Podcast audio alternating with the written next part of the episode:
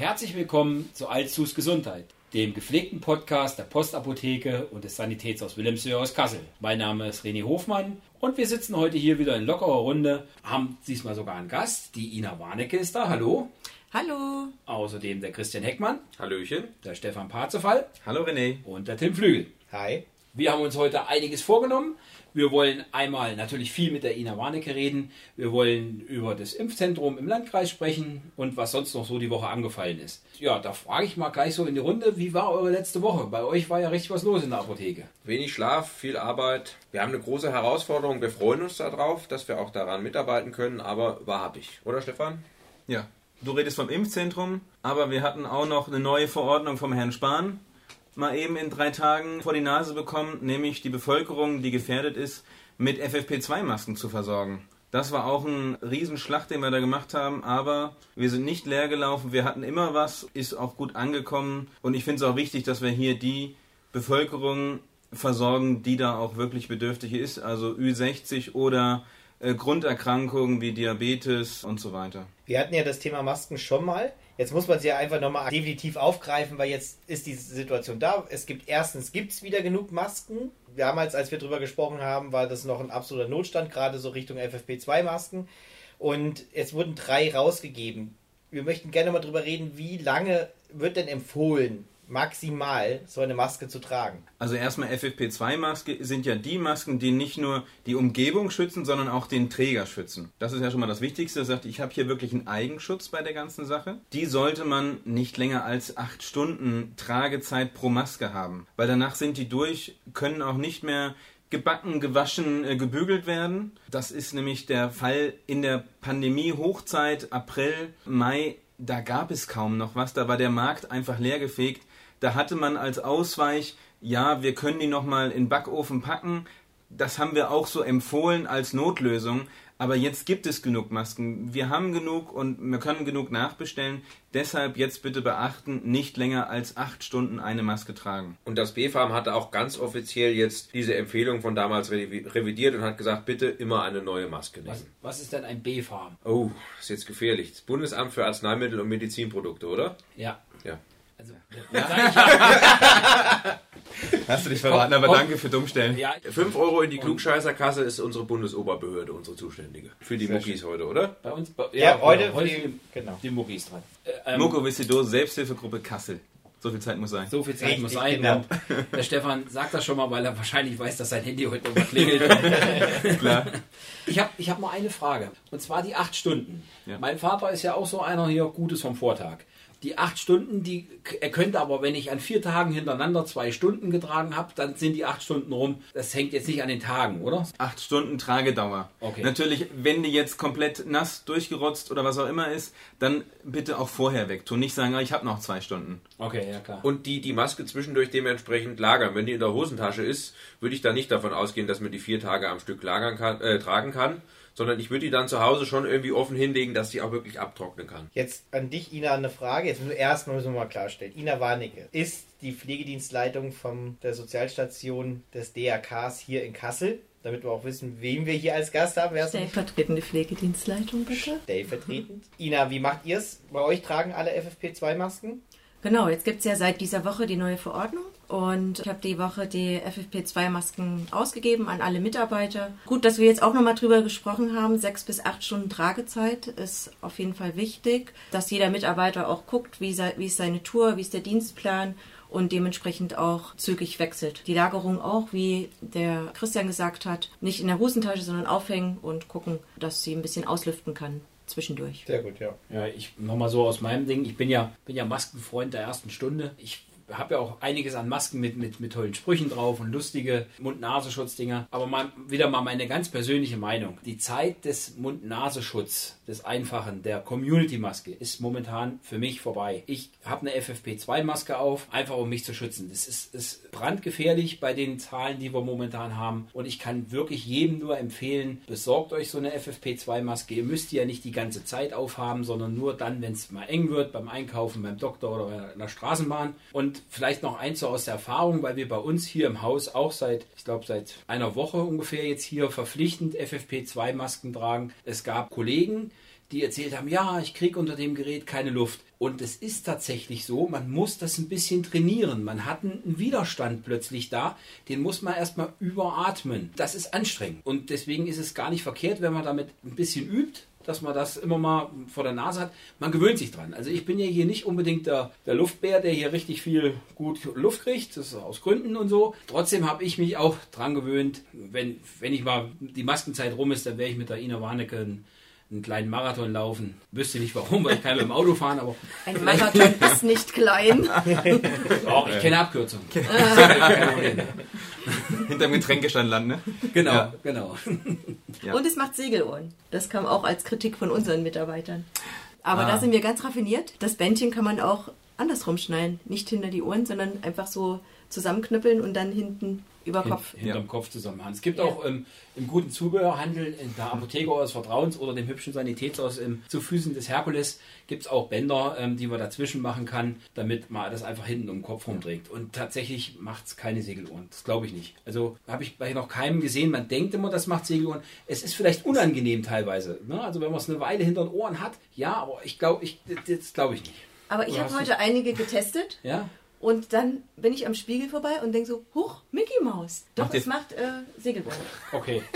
Aber es ist nicht schlimm, Hauptsache es Einigen wir uns darauf, dass du einfach weichere Ohren hast als ich. Gut. Der Vorteil der Frauen der langen Haare, da sieht man das nicht. Ja, das ne? ist doch das, wunderbar. das interessiert mich jetzt halt auch noch, wie sie das gesehen hat. Das sind ja die Haare oben. drin. Nein, ich habe ganz ordnungsgemäß Ein Zopf. Zopf zusammen, Dutt. Face-Shield, Ein wie sich das gehört. Mit Okay. kompletter Montur. Man könnte ja auch nachts die Maske andersrum, weil dann werden die wieder richtig gerade angelegt.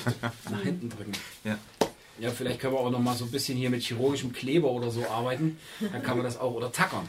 Tackern für die, für die ganz Großen wird getackert und dann eine schöne Wundversorgung, die dann aus der Apotheke oder aus dem Sanitätshaus kommt. Und Ja, wir haben der Pflegedienst so ein bisschen Ja. was, ne? Wir, wir schicken, Wir, wir wir schicken den richtigen vorbei. hier zu. Ne? Das läuft gut. Zu den Masken noch eine Sache. Bei den drei Masken bleibt es ja nicht. Das war jetzt nur für den Dezember. Einmal die, die schnelle Tour, dass jetzt auf jeden Fall vor den äh, Feiertagen alle versorgt sind. Ab Januar werden alle entsprechenden Patienten von der Krankenkasse angeschrieben und erhalten einen Coupon. Mit dem dann bitte in die Apotheke kommen und im Januar bekommt ihr davor nochmal sechs FFP2-Masken und im Februar wird es wieder einen Brief geben, da nochmal sechs. Die kosten dann wird ein Beitrag von 2 Euro. Ne? Genau. Ist der 2 Euro für die gesamte Bestellung oder 2 Euro pro Maske, die man dann? 2 Euro für die sechs Stück. Also ist eine Also- überschaubare Investition. Ja, ist ein Eigenkostenanteil, dass man einem sagt, es ist hier auch was wert, ne? wie bei der Zuzahlung beim Rezept, ist einfach sagt, okay, wenn ich dafür Geld ausgebe, dann, dann hat es auch einen Wert. Aber, aber jetzt mal unter uns Gebetsschwestern hier.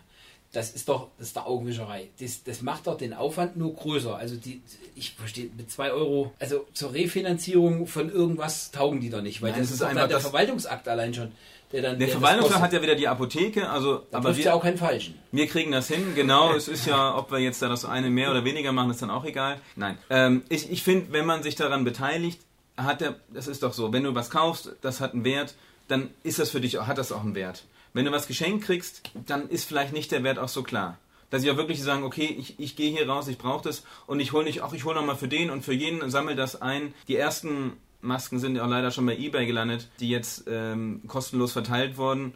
Das ist natürlich der falsche Weg. Es gibt, wird immer schwarze Schafe geben, aber erstmal wollen wir die, die Leute ja insgesamt schützen und es ist bei den meisten ja gut angekommen. Und ich kann mir gut vorstellen, dass die 2 Euro vielleicht nicht bei uns im Täschchen landen, sondern dass wir denen vielleicht einen Teil davon äh, einer Organisation zugutekommen lassen. Das heißt nicht, dass wir die 2 Euro jetzt erheben müssen, sondern wir können damit auch was Gutes vielleicht noch bewegen. Wir, wir gucken gerade, ob wir das spenden können. Ja. Die, ja, zum Beispiel an die Igelstation. Stell das mal so in den Raum. Stell, spende das mal an die Igelstation. Wir sind doch für die Igels. Hier, ne? Die Igels. Die Frau Vögele wäre dafür. Ja. Sofort. Wir wollen jetzt hier keinen Druck auf euch aufbauen, ne? aber liebe Igel-Community, vielleicht mal so eine Online-Petition, dass die Postapotheke, wenn sie was spendet, demnächst mal an die Igelstation spendet. Spendet das Sanitätshaus auch an die Ja, aber Igelstation? selbstverständlich. Selbstverständlich. Oh, Für jede Maske 2 Euro. Immer, immer 2 Euro mehr. Apropos, das können wir Da wir für sagen. unsere Masken keine 6 Euro bekommen. Nein, also es ist so. Ähm, tatsächlich ist es so, dass wir bei den Kanauschas, die wir Anfang des Jahres rausgegeben haben, ja gesagt haben, dass wir pro Maske einen Euro an die, an die Kasseler Tafel spenden und das geht auch dieses Jahr noch raus. Sind, wir haben es aufgerundet auf 500 Euro, damit das, ähm, die da auch noch was von abkriegen. Also Insofern geht das schon mal an die Kasseler Tafel raus. Bei Igelstation gucken wir mal, die haben zuletzt erst was von uns gekriegt und da bleiben wir natürlich am Ball und es sollte jetzt keiner von euch genötigt fühlen. Freue mich natürlich immer, wenn es die Freunde von Eagles trifft, aber kann, kann auch was anderes sein. Es ist ja, Hauptsache es wird gespendet und das geht auch an euch da draußen. Guckt mal, ob ihr noch einen Euro übrig habt. Schmeißt ihn beim Tierheim oder an, die, an jeder Kasse steht irgendein Spendending. Schmeißt was ein. Und in, in diesem Jahr durch Corona sind ja so viele ähm, Bedürftige oder Organisationen doch äh, in Mitleidenschaft gesonnen, die, die normalen, ihre normalen Einnahmen nicht bekommen haben. Ich denke mal, also ich freue mich über Kommentare, über Ideen, was es hier und ich bin da auch gerne regional unterwegs, was wir hier für Kassel oder Umgebung äh, Gutes tun können, die jetzt durch Corona ganz doll gelitten haben. Hatte ich schon erwähnt, dass es äh, in Kassel gibt es eine Igelstation. Ja? Also wenn jetzt Die haben unter Corona gelitten, die Ja, Igel? ja, die Igel, ja tatsächlich haben die unter Corona gelitten, Ja. weil jetzt, und das ist kein Scherz, die ganzen Vögel sind ja das ganze Jahr zu Hause gewesen, haben sie in ihren Garten rumgemacht und da ist kein Laub, da ist nichts so. mehr. Es hat, glaube ich, noch nie so viele, also die Vögel, die Vögel, die in ihren Gärten diese Steingarten Ja. machen ne, und diesen Vertikalschotter, ah, das, die, die Leute da. Und, und die armen Igels finden nämlich wirklich nichts zu fressen, weil überall nur noch alles plan ist und so. Und das ist ganz schrecklich, ist das. Und ich dachte, die Zugvögel müssen auch zu Hause bleiben und haben Quarantäne. Richtig. Äh, Vielleicht muss ich dann unterscheiden. Also in Zukunft spreche ich von Vöcheln, dann weiß jeder, wer gemeint ist. Vöchel sind die menschlichen Vögel Okay. und die Vögel sind die Vögel und die Frau Vögel ist die Frau Vögele. Also das müsst ihr dann irgendwie selber jetzt auseinanderhauen. Ein bisschen Verantwortung habt ihr als Hörer auch. Ja, der Glossar fehlt noch oder die Erklärung, ne? das müssen wir nochmal aufbauen. Für Glossar möchte ich dir fast schon wieder einen Fünfer abziehen. Ja, doch, das ist ein Fünfer, oder? Ina Auf jeden nickt. Fall. Ja, Das Für dich ich ist ein Kloster. Ne? ja, da, also Ja, noch eine- Schacht- Fünfer ist fertig. Eine Schachtgeschichte Eine Schacht, ja. könnte auch ein Klo sein. Christian Ja. macht schon Striche, Ja, sehr ja. gut. Neben der Igelstation gibt es beim Roten Kreuz was, wo man spenden kann? Beim Roten Kreuz gibt es ja die Kleiderspende. Da kann man sich immer, jetzt im Moment, wo viele zu Hause sind, räumen sie ihre Kleiderschränke auf und äh, denken, oh Gott, wo, was mache ich mit den ganzen Bergen von Klamotten, die noch eigentlich gut sind. Und da kann man sie abgeben, bei uns oder beim Kleiderladen in Kassel. Sag mal bitte die Adressen dazu. Also von euch Königstor, ne? Königstor 24 kann man äh, Kleider abgeben. Und der Kleidersaal ist unten beim Stern. Genau, richtig. Ja, genau. Das reicht schon. Adressen, Ja, so Adressen machen wir, machen wir mit In die in die, Kommentare. in die Kommentare unten, oder beziehungsweise schreiben wir mit auf. So, jetzt haben wir schon so ein bisschen die Ina hier so ins Spiel gebracht, aber jetzt wollen wir noch ein bisschen mehr wissen. Und zwar, Ja, dann leg mal los. genau, hier, wir haben einen brandheißen Fragenkatalog. Törtchen, du bist hier der Fragenkatalogsmensch, Beauftragte. Frag du. Liebe Ina, wir sagen seit heute erst Ina, deswegen ich muss mich dran gewöhnen. Warum hast du einen Beruf in der Pflege ergriffen? Ja, Pflege. Ich denke, jeder Mensch in, äh, in seinem Leben, in seiner, in seiner Laufbahn, kommt an Lebenssituationen, in der er Hilfe benötigt. Sagen wir durch einen Unfall, durch eine Operation, die Geburt oder letzten Endes vielleicht auch am Sterbebett. Und diese Begleitung in besonderen Situationen von äh, Kranken, von äh, Patienten, das fand ich äh, äuß- äußerst interessant, dabei zu sein, in diesen besonderen Lebenssituationen für den Menschen einen Halt zu geben, Sicherheit und ihn irgendwie aufzufangen und ihn dann wieder abzugeben in sein Leben. Deswegen fand ich das Berufsbild Krankenschwester eigentlich sehr interessant. Also hast du angefangen als Krankenschwester? Ja, ich habe äh, Krankenschwester gelernt beim Deutschen Roten Kreuz. Im Krankenhaus war ich fünf Jahre lang. Also können wir eins schon mal feststellen, du bist dem Roten Kreuz eng verbunden geblieben. Ja, ich war, ich habe da gestartet, meine äh, berufliche Laufbahn sozusagen, habe mich immer da verbunden gefühlt und auch aufgefangen gefühlt. Gut, im Rotkreuz angefangen mit 18 und dann irgendwann festgestellt, oh, es ist ja nicht nur das Rote Kreuz Krankenhaus, es gibt ja auch das Rote Kreuz ambulanter Dienst, es gibt das Palliativ, also das Palliativstation, es gibt das Rote Kreuz weltweit, international, in deutschlandweit und äh, wo sie auch sich in welche Richtung hin bewegen, fand ich äußerst interessant und hilfreich für die ganze Bevölkerung, die doch darauf angewiesen ist und Hilfe braucht in besonderen Lebenssituationen, in Krisen. Ne? Die, das Hochwasser zum Beispiel, die Flüchtlingswelle, ne? jetzt die, diese Corona-Situation. Da sind, da sind wir so eine Anlaufstation. Ich merke das auch. Bei mir klingelt das Telefon wirklich tagtäglich mit, äh, mit äh, Menschen aus der Bevölkerung, die mich fragen, bin ganz überfordert mit der Situation, was soll ich denn jetzt machen, impfen und jetzt gibt's FFP2 und eigentlich brauche ich Hilfe und, und, und, und. Da finde ich gut, dass wir so breit aufgestellt sind und da eigentlich in vielen Situationen eingreifen können und helfen können. Ein guter Gedanke auch mal für uns alle oder nochmal Einblick in das DRK und seine verschiedenen Stationen. Das finde ich total cool. Und ich denke, ehrenamtliche Hilfe braucht ihr eigentlich immer, oder? Brauchen wir immer, werden gerade jetzt auch wieder händeringend gesucht und auch die im Moment schon ehrenamtlich jahrelang dabei sind. Ich glaube, die machen gerade 24-Stunden-Dienste rund von Corona. Und ich schätze das sehr. Ich habe das jetzt auch kennengelernt, die Arbeit im, äh, im Ehrenamt. Und finde das klasse, dass es immer wieder Menschen gibt, die sich freiwillig melden, auch jetzt durch das Impfzentrum, was wir an Bewerbungen bekommen die sagen, hey, ich bin Rettungssanitäter, ich bin Krankenschwester, ich wäre bereit zu helfen. Wo, kann, wo werde ich gebraucht? Und das ist super. Gibt es da Kriterien, wer sich melden kann? Oder alle, die irgendwo mit na, jetzt fürs Impfzentrum zum ja. Beispiel, äh, Krankenschwestern und äh, Menschen aus der Rettung, hm. alle, die irgendwie eine medizinische Ausbildung haben. Ja. Aber ich denke, ansonsten ist das vielleicht keine schlechte Idee für alle, die jetzt in Kurzarbeit sind und Langeweile haben. Man kann auch was Sinnvolles tun. Auf jeden Fall. Auf jeden Fall gibt es, denke ich, für jeden äh, dort äh, eine Position oder eine Aufgabe, die, wo er sinnvoll eingesetzt werden kann. Jetzt eine Frage nochmal an dich. Jetzt ist es schwer, weil wir momentan alle sehr mit unserer momentanen Situation tatsächlich irgendwo sehr wahrscheinlich beschäftigt sind. Aber die Zukunft der Pflege, wie siehst du die? Wie, wie siehst du die Entwicklung in fünf oder zehn Jahren bei, der, bei dem Thema Pflege? Was lässt dich hoffentlich positiv auch in die Zukunft gucken? Naja, wir sind ja dieses Jahr gestartet mit der äh, neuen Ausbildung, die General generalistische Ausbildung heißt das jetzt. Man wird jetzt Fachpfleger. Das heißt, während der Ausbildung spezialisiert man sich schon für bestimmte Bereiche. Das heißt, interessiere ich mich für eher für die Altenpflege, die Kinderkrankenpflege oder das Krankenhaus und kann mich da schon spezialisieren. Das heißt, es entstehen Spezialisten in der Pflege, schon geschult, speziell in, für das Thema, für was ich mich entscheide oder für das Aufgabenberufsfeld. Und ich denke, die zukünftigen Krankenschwestern sind kleine Pflegeexperten in ihrem Bereich. Und viele Experten bilden ein super Team, sag ich mal. Das heißt, habe ich jetzt einen Pflegebedürftigen zu Hause, der aus verschiedenen Richtungen Hilfe benötigt, sagen wir jetzt Demenz äh, oder Wundversorgung oder ähm, braucht er auch Hilfe in der Betreuung oder in der Assistenz, dann kann ich sozusagen wie so ein Expertenteam zusammenrufen äh, und das zu, zu Hilfe ziehen und den Patienten na, nahezu perfekt versorgen. So sehe ich das und ich sehe mehr Wertschätzung, mehr Anerkennung für den Beruf und auf jeden Fall mehr Geld, mehr Gehalt. Also das ist auch, glaube ich, die, den Appell, den auch wir jetzt gerne an alle draußen, die uns zuhören, richten wollen, die, die, die uns zuhören, die nicht schon in der Pflege arbeiten, wirklich die Wertschätzung, das, was du angesprochen hast. Ne? Das, man merkt, durch Corona ist das jetzt ein größeres Thema geworden, aber irgendwann ist hoffentlich das auch vorbei, also Corona, aber die Wertschätzung, die sollte definitiv bleiben und die sollte weit über Klatschen auf dem Balkon hinausgehen. Ja, ich sehe das ganz genauso, weil wenn ich jetzt sehe, was ich für ein Team rausschicke, mein Team rausschicke auf die Straße äh, zu den Kunden nach Hause, finde ich Wahnsinn, dass sie das machen. Ne? Weil heutzutage in Corona-Zeiten jeder lieber zu Hause bleibt, isoliert bleibt, für sich bleibt. Und die gehen zu 10 bis 20 Kunden am Tag nach Hause und versorgen da Pflegebedürftige. Die werden gewaschen, angezogen, die werden beraten, wie soll es weitergehen. Die, die Angehörigen sind ganz hilflos, haben ganz viele Fragen.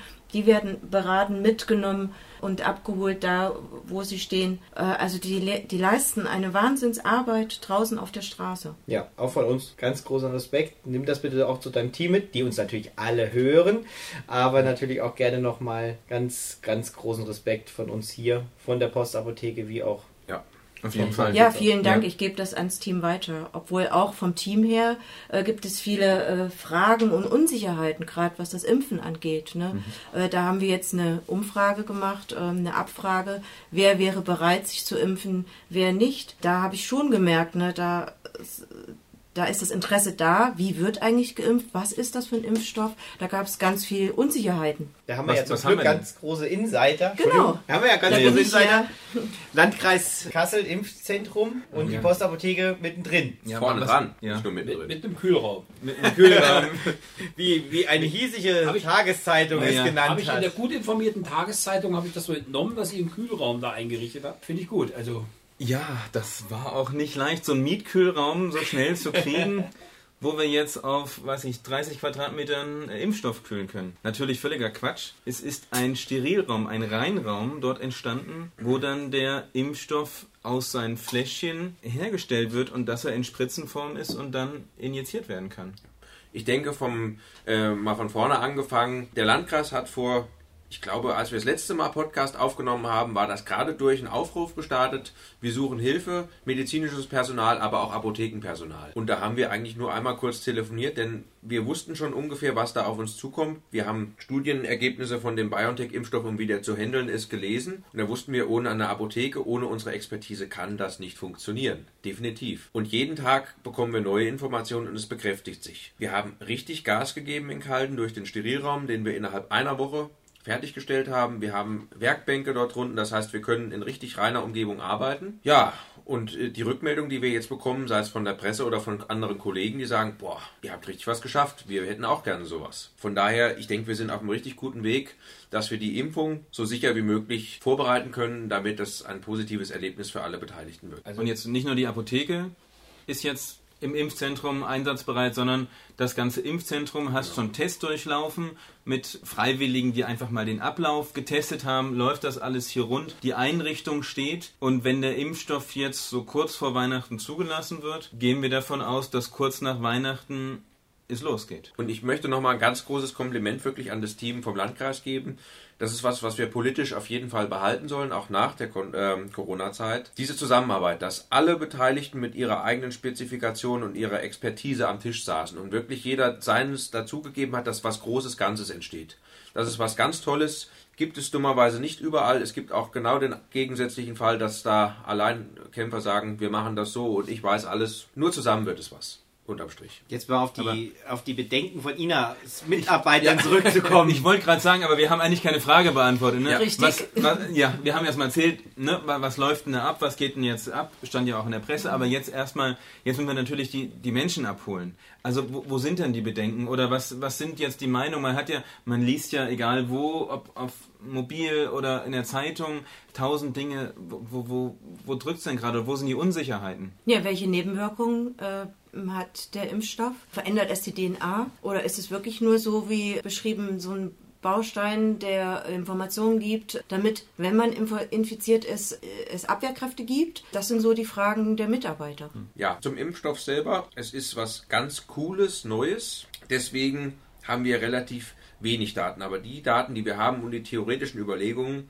sind wirklich fantastisch und denke ich werden bahnbrechend sein für auch zukünftige Medikamente. Um es einfach zu erklären, würde ich das Beispiel von vor der Sendung, hätte ich fast gesagt, vor dem Podcast nehmen.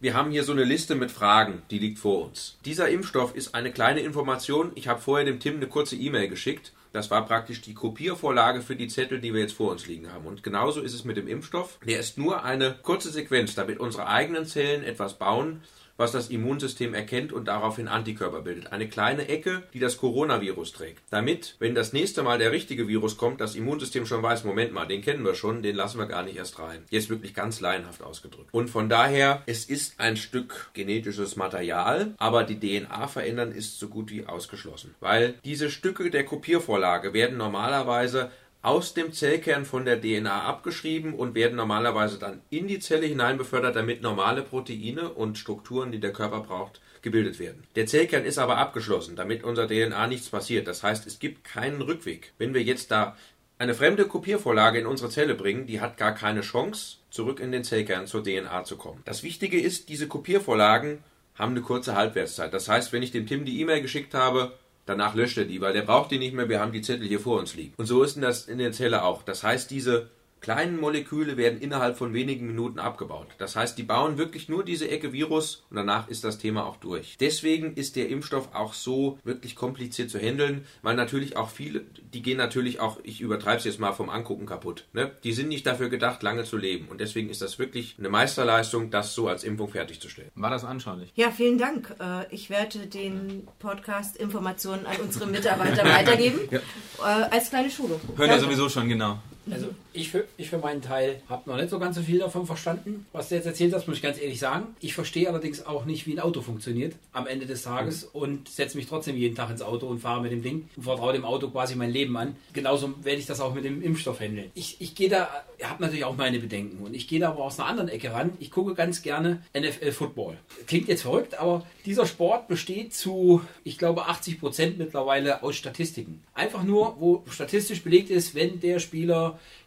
den Pass wirft, dann kommt er zu 80 Prozent an und dann sind wir zu 40 Prozent erfolgreich und so weiter und so fort. Und ich habe mir im, im Vorbereitung auf, auf die Aufnahme vom Podcast einfach mal so ein paar Statistiken rausgesucht und habe festgestellt, dass das Impfrisiko, also das, was richtig schief geht, liegt bei einer normalen Impfung hier in, in, in Europa bei 1 zu einer Million. Es hat in den letzten Jahren irgendwann mal die Schweinegrippe gegeben. Da hat man dann auch einen Impfstoff entwickelt und da war das Impfstoffrisiko bei 1 zu 100.000. So, und jetzt sage ich mir, okay, wenn die mir da jetzt diese mRNA-Dudes, so heißen die Dinger, glaube ich, ne? wenn die, die, mir das da impfen, dann, dann in Kassel wohnen 200.000 Menschen. Also bei zwei Menschen geht so weit schief, dass wir irgendwelche Nebenwirkungen haben. Das heißt nicht, dass wir daran sterben, aber es wird eine, eine ordentliche Nebenwirkung. Ich meine jetzt nicht ein bisschen Schnuppen und Zeug, was man hinterher nach einer Info kriegt, das kennen wir alle schon aus dem Kindergarten. Das ist was ja kein, auch wichtig ist bei jeder Impfung. Das ist, ja auch, die Impfung. das ist ja auch die Impfreaktion. Also genau. sagt, okay, mein Arm tut ein bisschen weh, ich habe vielleicht ein bisschen fiebrige Erscheinungen. Ne? Genau. Das, ist, das ist ja auch okay. Das heißt,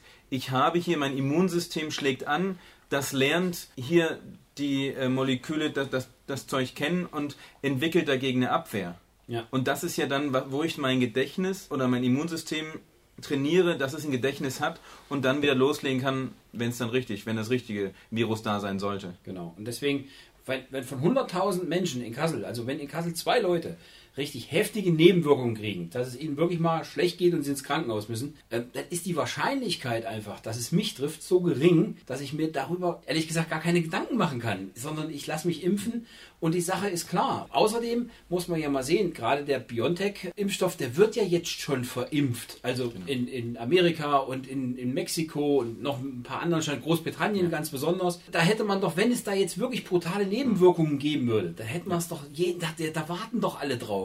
Ach, dann würden wir, das, wir hätten das in, genau. der, in, der, in der Tagesschau ganz vorne hier, hey, da sind drei, vier Leute gestorben oder sonst was. Nothing. Und äh, das, das sind ja jetzt schon, weiß ich wie für Hunderttausende, wenn nicht vielleicht jetzt schon Millionen, weil das geht ja nun schon seit seit einer guten Woche oder was und die können auch ordentlich durchimpfen. Also ich persönlich sage ja zur Impfung und habe da keinen Schiss vor, kann nur jeden bitten, es mir gleich zu tun. Und ich lasse mich auch, wenn, wenn ich vorher dran käme, würde ich es euch allen zeigen, dass nichts passiert. Und dann aber jeder zu seiner Zeit. Ich möchte deine These kurz noch einmal belegen, weil ich glaube, da müssen wir wirklich Pfizer und BioNTech sagen, Hut ab, denn auf einmal hieß es ja, es ist nur die Hälfte an Impfstoff da, weil sie nämlich wirklich gemerkt haben, es gab Qualitätsprobleme. Das heißt, das, was jetzt wirklich kommt, die haben nicht gesagt, wir hauen jetzt alles raus, was geht, sondern die haben wirklich nur geguckt, nur das, was einwandfrei ist, wird auch ausgeliefert. Was ich doch mal wichtig finde, ist das, was auch René gerade gesagt hat, dieser Gedanke, der, ich glaube, den mit am meisten gehörten Spruch von denjenigen, die Skepsis haben, ist, ich will doch nicht das Versuchskaninchen sein. Wisst ihr, wie viele Leute, bevor es zugelassen wurde? Ich glaube, ich hatte mal eine Zahl von über 40.000 gehört. Die, ja, groß, grob. Rund ja, etwas über 40.000. Für die was, Zulassung, ne? Genau. Ja. Und jetzt ist das, was René sagt. Er ist inzwischen zugelassen in Amerika, er ist zugelassen in Großbritannien und in noch anderen Ländern. Und die impfen ja. alle schon. Also es ist der Gedanke, ich bin das Versuchskaninchen, können wir uns alle mal schenken, sind wir nicht hätte man mitbekommen, wenn, wenn was passiert wäre in größerem Ausmaß als normal für eine Impfung. Und außerdem habe ich gelesen, wer geimpft ist, der hat dann auch automatisch gleich 5G-Empfang. Ne? Das, das wäre ja, in, wär ja in der äh, Pflege gar nicht so schlecht, oder? Weil die, keiner mehr das Handy mitnehmen müsste extra. Das wäre super. Ich könnte alle Orden. Ja, genau. Also ich finde find die Sache mit dem Chip auch wirklich toll. Ja. Mein Hund hat das ja schon eine ganze Weile. Der ist so relativ groß. Ähm, jetzt mal ehrlich, mit dem Chip hier, ihr Spinner da draußen. Ein Chip. Habt ihr mal geguckt, wie groß so ein Chip bei so einem Hund ist? So, und die kommen jetzt mit so einer kleinen Spritze an. Also wir können ja nun schon vieles. Aber was für ein Popelchip sollen die euch denn einpflanzen, damit sie euch dann damit fernsteuern können? Ihr habt doch alle eine Macke, ehrlich. Äh, ganz ehrlich, nee. Also Hast Chip ist ordentlich groß und ähm, wird, glaube ich, nicht durch die Spritze. Oder wenn ihr zwei, seid ihr irgendwie bei den Illuminaten, dass ihr da irgendwie mitmacht? Ich habe so? mein Aluhut heute nicht dabei, aber vielleicht so. Ne? Macht doch nicht alles kaputt, weil ich fand das eben eine super Information eigentlich. Für alle, die äh, so unsicher sind und so viele Fragen gerade haben. Die brauchen genauso Informationen, was ihr jetzt hier gerade abgeliefert habt. Finde ich super. Also wir müssen mal Spaß dabei haben, René, mhm. auf jeden Fall. Ich muss man muss ja auch schon mal, man muss ja auch mal einfach die Dinge, die irgendwo äh, durchs Netz oder wo auch immer äh, getrieben werden, auch mal aufnehmen, sagen, mal drüber nachdenken, ist das wahr. Also natürlich, was wir sagen, sind, sind die Dinge, wie wir aus den nicht nur öffentlichen Medien, sondern aus den Fachinfos und aus den offiziellen Meldungen von der von den Agenturen, also von der EMA, also der europäischen Medicine Agency, also die, die für Europa die ähm, Medikamente und Impfstoffe zulässt, äh, da kriegt man das mit. Da gibt es auch Meldesysteme. Die haben wir hier in Deutschland, die haben wir auf Europa, die haben aber auch die anderen Länder. Das heißt, jeder, jede Wechselwirkung, jede Interaktion, jede Nebenwirkung, die noch nicht bekannt ist, muss gemeldet werden wird dann gesammelt und, und bewertet. Also auch wir in der Apotheke machen das täglich mit den normalen Medikamenten. Wenn jetzt also ein Patient kommt und erzählt mir von einer Nebenwirkung, die noch nicht im Beipackzettel steht, dann sind wir angehalten, oder dann machen wir das nicht, nicht nur angehalten, wir melden das dann der Behörde und der Firma, sagen, hier gab es etwas. Oder wenn wir bei den Medikamentenprüfungen, die wir auch regelmäßig täglich mindestens eine in der Apotheke machen, eine Qualitätsabweichung feststellen. Der Blister ist offen, die Tablette ist nicht rot, sondern braun, im Beipackzettel ist irgendwas falsch geschrieben, dann wird das von uns auch gemeldet. Also diese täglichen Kontrollen, die gibt es und auch diese Nebenwirkungsmanagement, das ist alles hochprofessionell organisiert, dass da also nichts unter den Tisch gekehrt werden kann in Europa. Das finde ich total super, das mal so zu hören. Und jetzt nochmal den Bogen zu dir zu bekommen, Ina.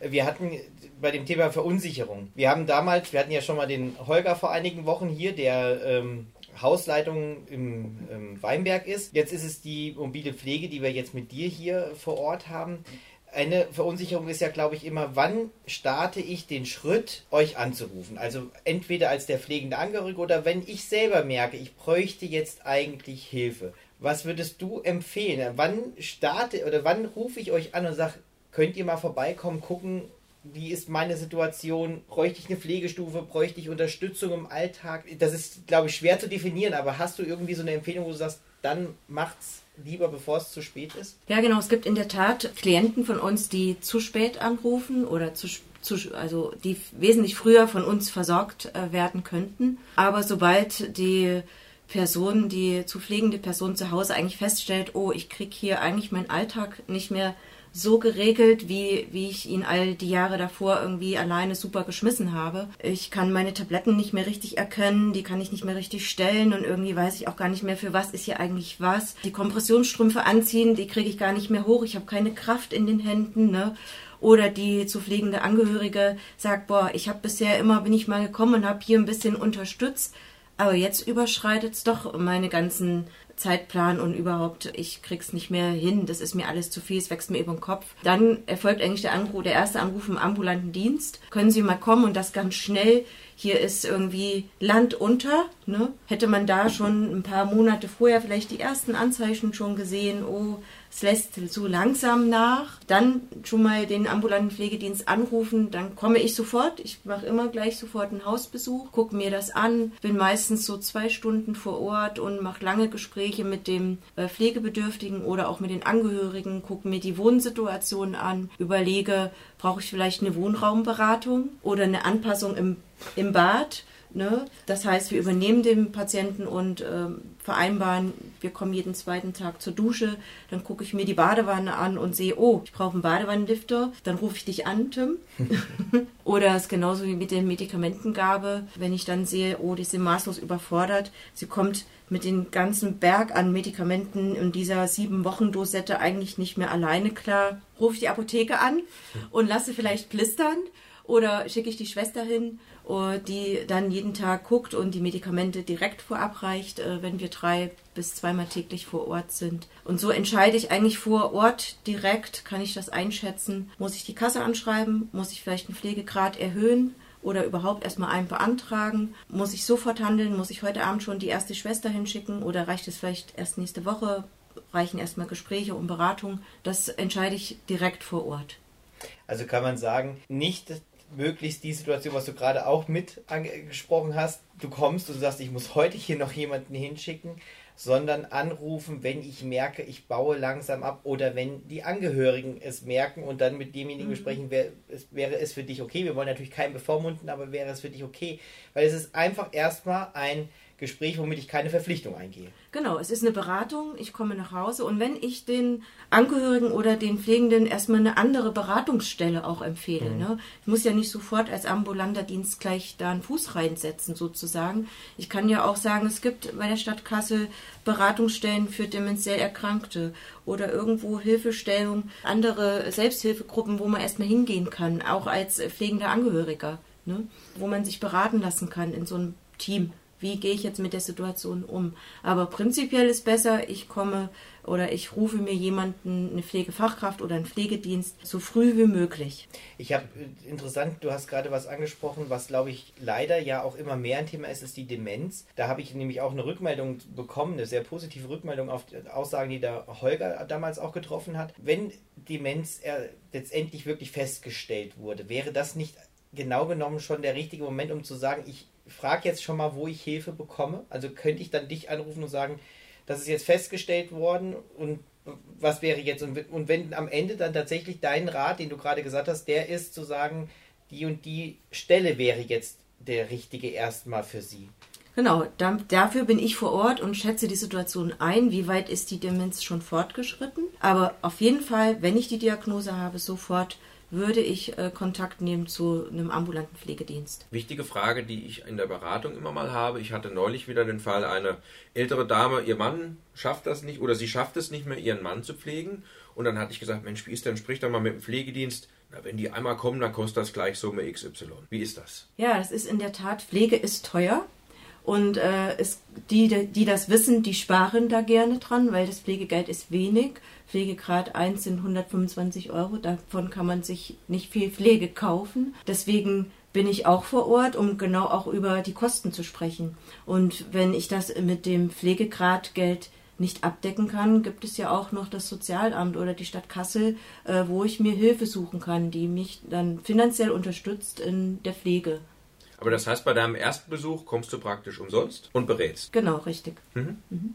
Nie umsonst, gratis. Ne?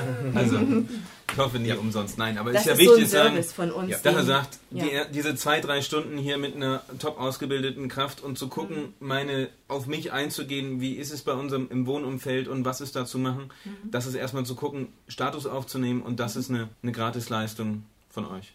Und genau, auch richtig. zu gucken, wenn die, wenn die Rente eben klein ist, dass es Möglichkeiten und Wege gibt, die ihr eben wisst als Experten, genau. um die Sache für allen dann doch gut über die Bühne zu kriegen. Es gibt immer Mittel und Wege, denke ich. Das ist die ambulante Pflege. Wir sind zu Hause und wir wollen so lange wie möglich den Kunden zu Hause halten. Das wünscht sich jeder.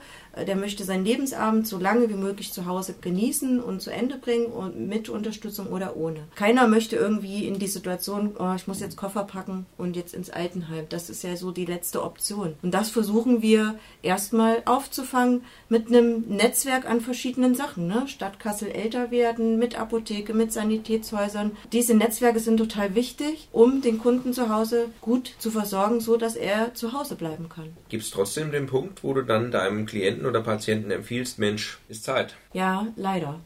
Leider. Also es sind tatsächlich sehr wenige und oftmals dann auch welche, die wir schon viele Jahre begleitet haben, aber die tatsächlich dann in eine Pflegesituation kommen, Pflegegrad 4 oder 5, sage ich jetzt, wo die ganz vielen Hausbesuche durch Pflegedienst, Betreuung, Assistenz, Haushaltshilfe, Apotheke, Sanitätshäuser, wo das, wo das einfach alles erschöpft ist, wo man dann sich in der Teamsitzung, äh, Teamsitzung zusammensetzt und sagt, das geht so nicht mehr. Die braucht tatsächlich Pflegeheim, wo rund um die Uhr jemand sie versorgen kann. Ja, dann neigt sich die schöne Runde hier schon langsam zum Ende, aber ich habe ja noch meine Frage, die ich, die ich dir stellen wollte. Also ist gar nicht so wild.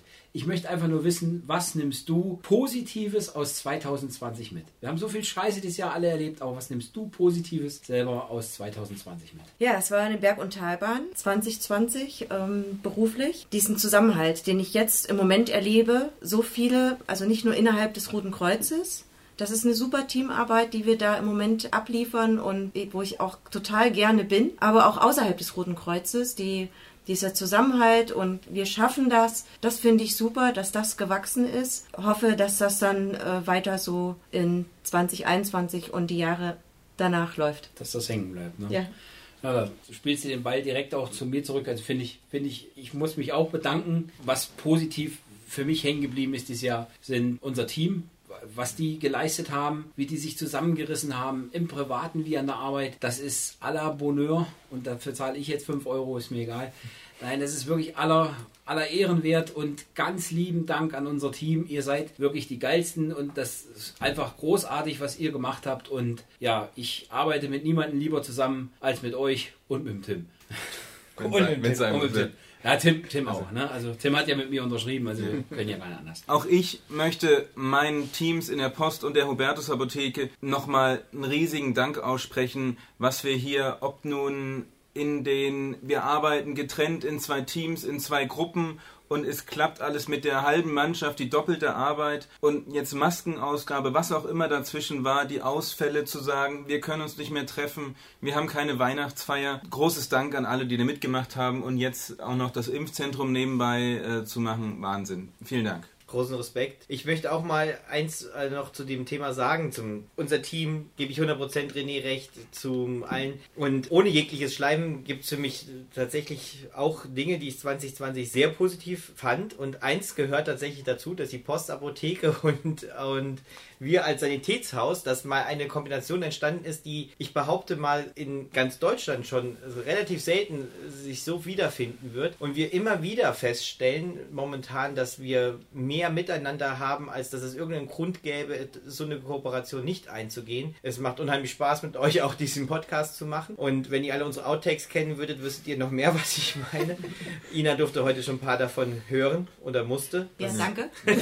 Aber ähm, und ich muss sagen, für für mich wieder mal die, das Gefühl, das eigene Zuhause und Umfeld kennenzulernen, weil man nicht immer nur in die Ferne schweifen kann. Das war für mich auch positiv. Also wirklich zu sagen, hey, wie schön leben wir eigentlich? Was kann man mit seinen Kindern auch in den Wäldern mal wieder machen? Also mal wieder back to the roots, wie man so sagt. Also wirklich einfach auch mal den eigenen Wald wieder erkunden und mit den Kindern erleben, hey, das macht richtig Spaß. Das muss nicht unbedingt auf Mallorca passieren, das muss nicht unbedingt in der Costa Brava oder so. Das kann auch durchaus mal hier bei uns sein. Und meinen Kindern hat es oft zumindest, manchmal mussten sie, manchmal durften sie.